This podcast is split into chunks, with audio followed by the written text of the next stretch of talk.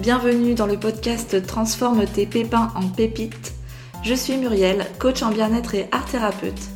Je te propose ici de retrouver dans chaque épisode des partages, des conseils, des outils pour te sentir mieux dans ta vie, pour transformer tout ce qui te pèse, pour transformer le négatif en positif.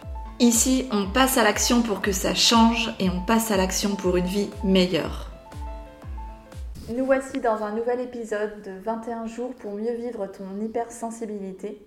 Et aujourd'hui, on parle de l'hypersensibilité au sein du couple.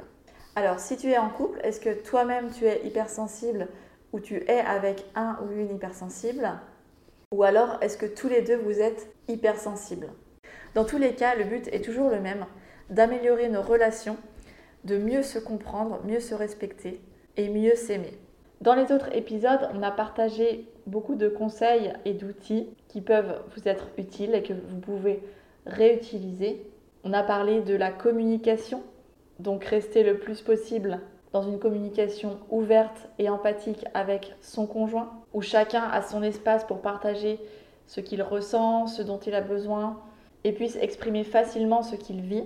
On a parlé également de l'importance de valider nos émotions et de les accueillir lorsque l'autre est en crise émotionnelle, lorsqu'il y a une grosse vague qui arrive, eh bien d'accepter le plus possible les émotions de ton conjoint sans jugement, sans minimiser ce qu'il vit, sans nier ce qu'il ressent, mais plutôt en apportant ton soutien, ta compréhension et ta patience. On a également parlé de créer des endroits et des espaces de calme pour réduire le stress et pour respecter les besoins d'être seul, de se retirer dans son espace pour se ressourcer. Donc à vous de voir si vous vivez ensemble, est-ce que chacun vous avez votre espace ou est-ce que vous avez plutôt tendance à être l'un sur l'autre? L'idée est que vous puissiez respecter vos besoins mutuels, que ce soit en matière d'intimité ou d'espace personnel. Et aussi on avait parlé de réduire un maximum la surstimulation et de minimiser le stress si vous vivez ensemble.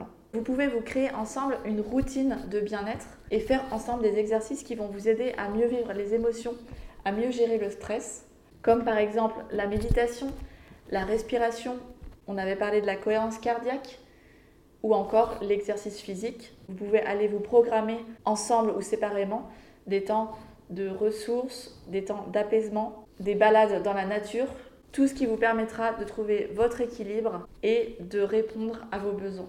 Et enfin, pour terminer, eh j'aimerais rajouter une clé importante pour améliorer vos relations.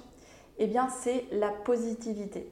Quelquefois, les hypersensibles peuvent se juger, peuvent ne pas se comprendre eux-mêmes et peut-être avoir des pensées négatives, des jugements sur eux et de l'incompréhension face à ce qu'ils ressentent et ce qu'ils vivent. Eh bien, toi, tu peux l'aider en l'encourageant avec des pensées positives, avec des compliments.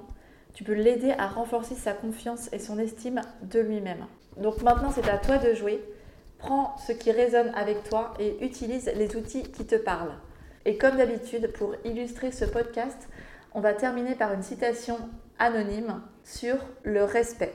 Le respect est la base d'une relation solide.